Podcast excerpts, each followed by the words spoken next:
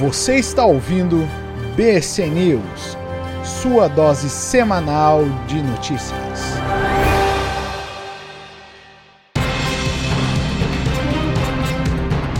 Salve brothers, salve sisters. Aqui quem vos fala é Igor Moura. Esse é o nosso terceiro BC News. A ideia é trazer algumas, do, algumas notícias aí pro nosso amigo que está no Canadá, o Diego sobre o Brasil, ele que tem um Google News tão lindo e tão florido. Eu estou ainda curioso para ver o, a resposta do meu desafio. Vou trazer para ele aqui algumas notícias. Olhando as notícias da semana, não teve nada que me chamou muita atenção. Teve uma notícia sensacionalista sobre um cara preso aqui em Curitiba, então a notícia é bem local. É, esse cara é americano, no, nos primeiros veículos de notícia não tinha nome dele, ele foi preso, um bandido, gringo de alta periculosidade. É, falava que ele tinha 41 anos, alguns falavam que ele era do Texas, então assim, as informações muito espaçadas. Eu fui atrás de buscar um pouco mais a fundo dessa notícia para trazer aí, ver o que que, o que que era bom e o que não era, né? Então, depois eu descobri que o nome dele era Joshua Martin Mers e ele tem 41 anos, foi preso aqui na Borda do Campo, que é um bairro de São José dos Pinhais, região metropolitana de Curitiba, e que ele era foragido por posse de drogas, tentativa de homicídio e resistência à prisão nos Estados Unidos. Então, eu imaginei que ia encontrar o nome dele na lista da Interpol ou na lista do FBI, procurados e tal, e não encontrei em lugar nenhum, a não ser num site de paquera, alguma coisa assim, e não sei nem se é ele mesmo. O interessante é que a, quem prendeu ele aqui foi a Polícia Civil, né? E encontraram na casa dele uma pistola 380, dois cartuchos, né? Dois carregadores da pistola, dinheiro, que aí a polícia liberou o vídeo dessa prisão, então o dinheiro 300 reais que estava atrás de um quadro, tinha uma plantação de maconha, que segundo as reportagens era uma grande plantação de maconha, um quartinho com cinco ou seis vasos de maconha, uma estufa, que é um ar-condicionado preso nos cantos e tal. Então, assim, a notícia é bem exagerada. É, a gente tem um vídeo eu vou colocar o link para vocês verem. Tem o delegado falando também. É, é interessante é, a notícia, mais pelo como a gente consegue deixar grande uma coisa tão pequena, só porque ele era gringo. Então, assim, o mais interessante dessa notícia são as manchetes do que a própria notícia. Eu não plantar drogas. O outro gringo é preso com grande plantação de maconha.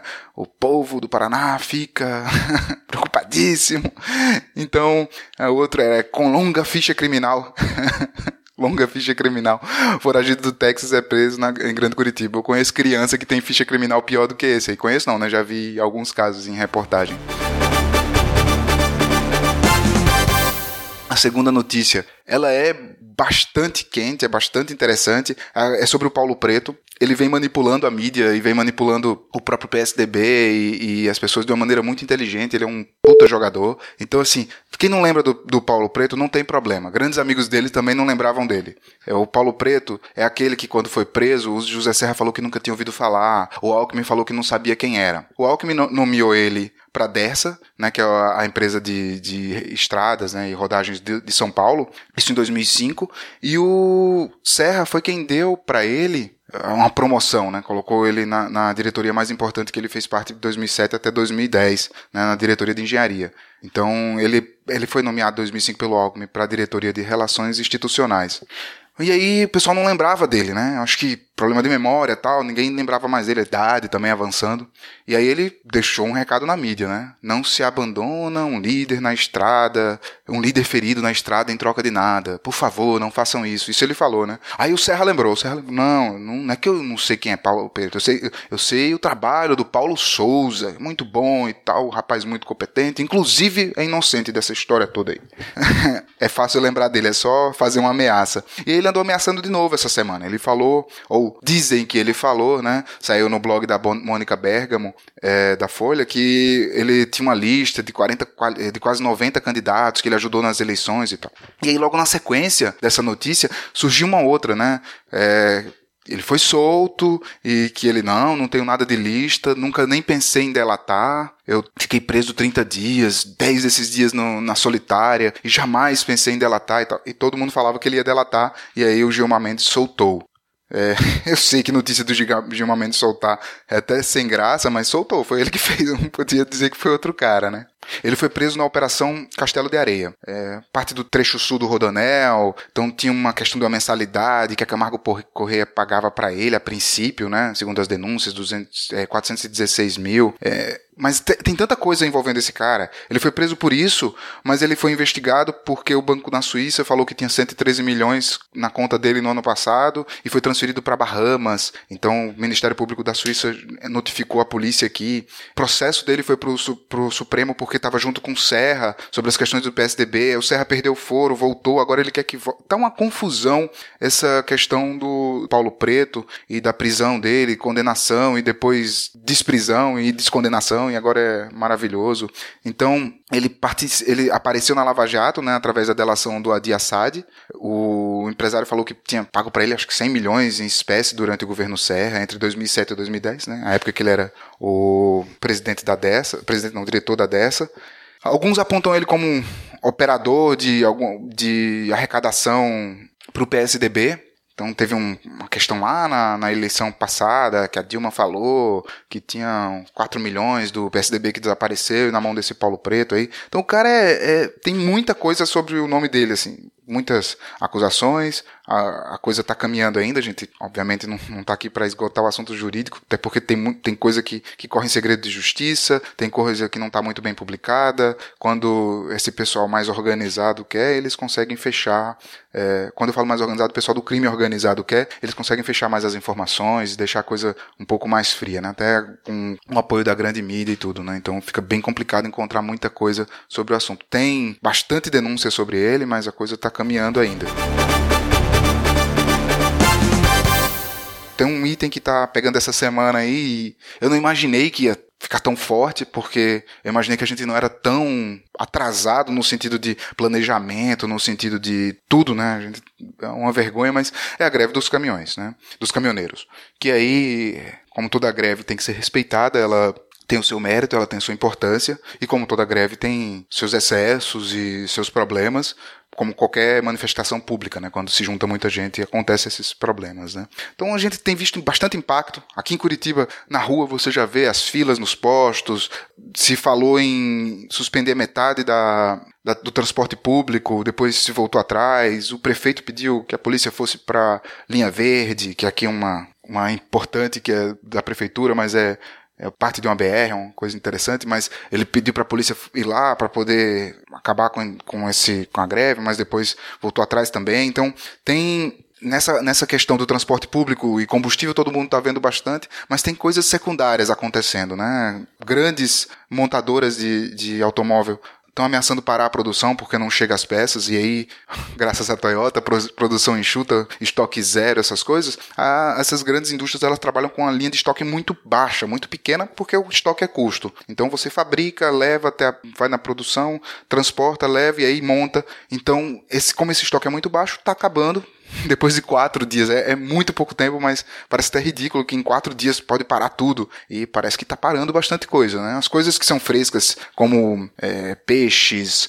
verduras, frutas, essas coisas que tem que estar sempre frescas, também tem, gerou alguns problemas. Feiras foram canceladas, feiras de verdura. Aqui em Curitiba mesmo, duas feiras importantes não aconteceram na quarta-feira. Na quinta-feira tem ameaça de não acontecer. O que aconteceu na quarta-feira, no final do dia, a Petrobras anunciou 15% de redução no diesel, que é menos do que os grevistas queriam. E os grevistas não estão olhando só para o diesel segundo eles mesmos, estão olhando para o cenário do todo, a gasolina também. É, é, a greve não é só por eles, é por todos nós, né? E, de novo, Acho que a gente começa a polarizar demais. Eu estou vendo até a esquerda contra a greve. É muito absurdo a esquerda falar mal de greve.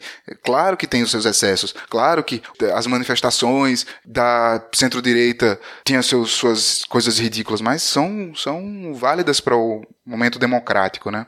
E aí, falando em democracia, e em Brasil a gente vê mais imaturidade no sentido de um todo. A gente vê que a gente não está preparado para a escassez. A gente é um país que eu chamo de maldição do Éden, né? A gente tem tudo, tem no Nordeste então nem se fala fruta na rua. Na, na minha cidade em João Pessoa, que eu sou nascido lá e criado até os 20 anos, tem, ou tinha, né? Teve uma praga ultimamente, mas tem mangueira no meio da rua, pé de manga, né?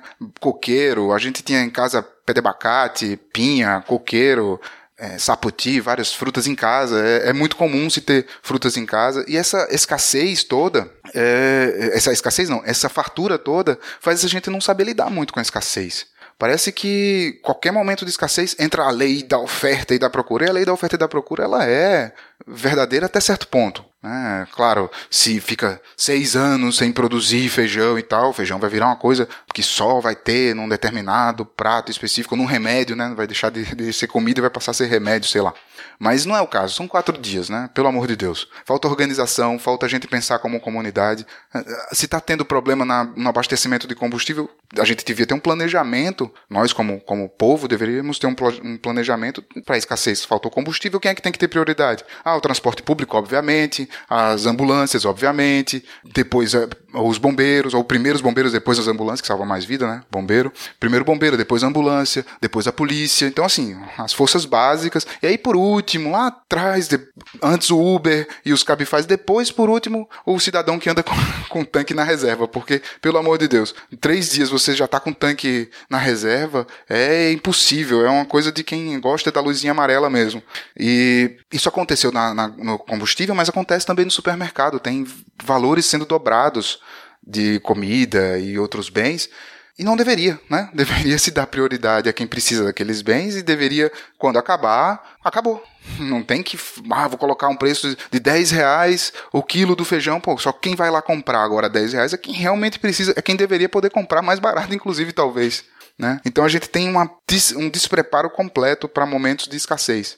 E aí aeroportos estão ameaçando parar porque também o combustível não está chegando para os aviões. Algumas operadoras de aviação tiveram bom senso, algumas tiveram bom senso de não vou cobrar para remarcar a passagem porque tem o interesse do daquele que também é usuário de remarcar aquela passagem porque vai chegar num outro lugar e vai estar um caos. Escolas parando de, de ter aula, mercados dobrando preço. Então, assim, virou um caos em quatro dias. Imagina com um mês de desgraça ou qualquer coisa assim. A gente está muito despreparado. E aí, falando em despreparo, no meio do, dos grevistas, como sempre, vai ter alguém que fugiu da escola, né? O, os caminhoneiros que estão tomando essa ação de fazer uma greve são extremamente parceiros do país, porque eles não estão fazendo só por eles, estão fazendo por todo mundo. Não dá para generalizar, generalizar, o que um fala pelo que todos falam, né? Falam, porque em alguns momentos você vai ver alguma coisa do tipo, ah, que volta a intervenção militar, que tem uma intervenção militar, que a gente quer, e bababá, que esse governo corrupto, que se continuar assim, que blá blá blá. E aí eu queria lembrar esses que fugiram da escola sobre a intervenção militar. Teve um documento muito interessante, assinado pelo presidente, junto com o seu Conselho de Segurança, em 13 de dezembro de 68, se eu não me engano, presidente Costa e Silva, ele assinou um documento chamado Ata Institucional número 5. E eu vou ler o artigo 4 que ele fala assim: no interesse de preservar a revolução, o presidente da República, ouvido o Conselho de Segurança Nacional e sem as limitações previstas na Constituição, poderá suspender os direitos políticos de quaisquer cidadãos pelo prazo de 10 anos e cessar mandatos eletivos federais, estaduais e municípios. Então ele pode tirar o poder político de qualquer cidadão, inclusive desse caminhoneiro que está pedindo aí a volta da ditadura, de, ou de um conjunto. Ele pode dizer que todo mundo que está na greve não tem mais direito político. E aí, no artigo 5 ele explica melhor, né? Para que a gente possa entender o que é que é essa suspensão. Então, a suspensão dos direitos políticos, com base neste ato, importa simultaneamente em cassação do privilégio de foro e prerrogativa de função, ou foro privilegiado, ótimo, parabéns. Suspensão do direito de votar e ser votado nas eleições sindicais, proibição de atividades ou manifestação sobre assunto de natureza política. Então, essa sua ação de ficar reclamando no meio da rua e fazer greve poderia ser proibida pelo presidente, bastava ele falar, não precisava de grandes coisas não. E aplicação, quando necessária, das seguintes medidas de segurança: liberdade vigiada, proibição de frequentar determinados lugares, como a BR, por exemplo, e domicílio determinado. E aí, o que a gente pede, quando, o que você pede com a intervenção militar é que venha um tanque de guerra e passe sobre o seu caminhão e venha um monte de gente de bala de borracha em você e você vá preso, porque também fica suspensa a garantia de habeas corpus no caso de crime político. E esse crime de se reunir depois que você tem os direitos políticos cessados é um crime político, né? Contra a ordem nacional, econômica e social, social e economia popular. Ou seja, caminhões em greve nem pensar. Isso no ato institucional número 5 de 68. Estamos em 2018, não é isso. Vocês podem fazer a greve, devem fazer a greve, só que não peçam para perder o direito de fazer a greve, porque é ridículo. Porque quando você tiver de cabeça para baixo, num pau de arara, com um subtenente ou quem quer que seja, enfiando um cacetete no seu ânus, não vá dizer que você que pediu a volta da ditadura militar, vamos vamos sim fazer os protestos, mas não vamos ser burro, né? Não vamos fugir da escola. Vamos voltar a hora que a gente puder, né? O que me decepciona nessa notícia é ver com o quanto despreparado a gente tá, né, para momentos de escassez. É triste, parece brincadeira, que em quatro dias esse caos todo se tornou. Imagina quando acabar o petróleo, imagina se falta água, imagina se falta um bem básico mais importante. A gente está muito desorganizado. Essa atitude dos empresários, de alguns empresários, de dobrar preços, aumentar abusivamente.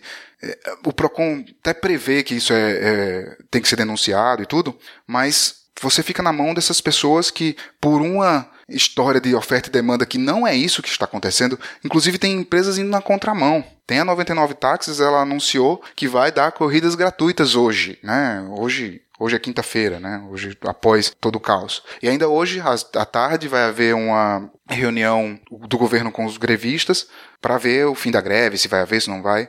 A Petrobras anunciou 15% de diminuição no valor do diesel, não foi tudo que se, se esperava. E é isso, né? Então vamos aguardar aí próximas, os próximos passos desse, dessa história. É triste ver o nosso despreparo, bem chateado mesmo por ver esse despreparo da gente para lidar com a escassez. Então, para aqueles mais preparados, espero que apertem seus cintos, se fizeram suas feiras mensais e tal, fiquem tranquilos, nas suas casas, não vai fazer corrida ao mercado sem necessidade, porque tem gente que precisa mesmo. Tem gente que está precisando dos bens que estão lá e você vai criar um estoque desnecessário. Esse estoque de combustível que está acontecendo, o que está acontecendo em relação ao combustível é todo mundo está tá enchendo os tanques, está criando um estoque desnecessário e quem precisa de verdade mesmo não consegue, né? Então, os poderes básicos, né? Ambulância, polícia, o próprio Uber, o Cabify, que deveriam ter prioridades, táxis, lógico, deveriam ter prioridade em ter o combustível, porque esses andam muito mais e andam o dia todo e levam mais pessoas. Esses que deveriam ter eh, prioridade não estão tendo prioridade porque nós, como povo que temos, que sofremos a maldição do Éden de ter tudo, da fartura, a gente correu e fez essa, esse, essa corrida de manada para abastecer, corrida de manada para encher o estoque de casa. Não vai haver guerra, não vai. Essa greve vai acabar em breve. E é simples.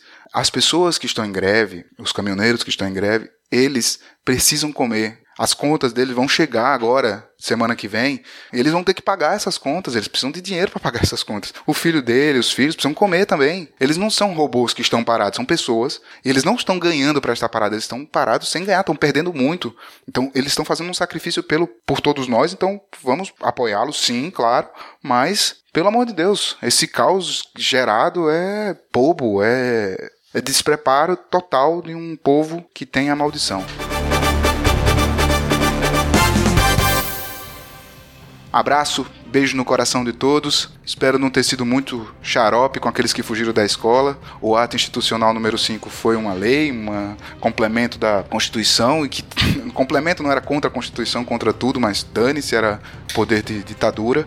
E aqueles que não, não sabem o que é a ditadura, procurem um pouquinho, sabe? Vai ver um, um videozinho no YouTube, o que é, que é um pau de arara, o que é, que é choque no seio, quais são as torturas que se faziam. Então, antes de falar besteira, inclusive falar, pedir ditadura militar, é ilegal no Brasil, só pra vocês saberem, tá? É, é anticonstitucional. Vamos estudar. Valeu!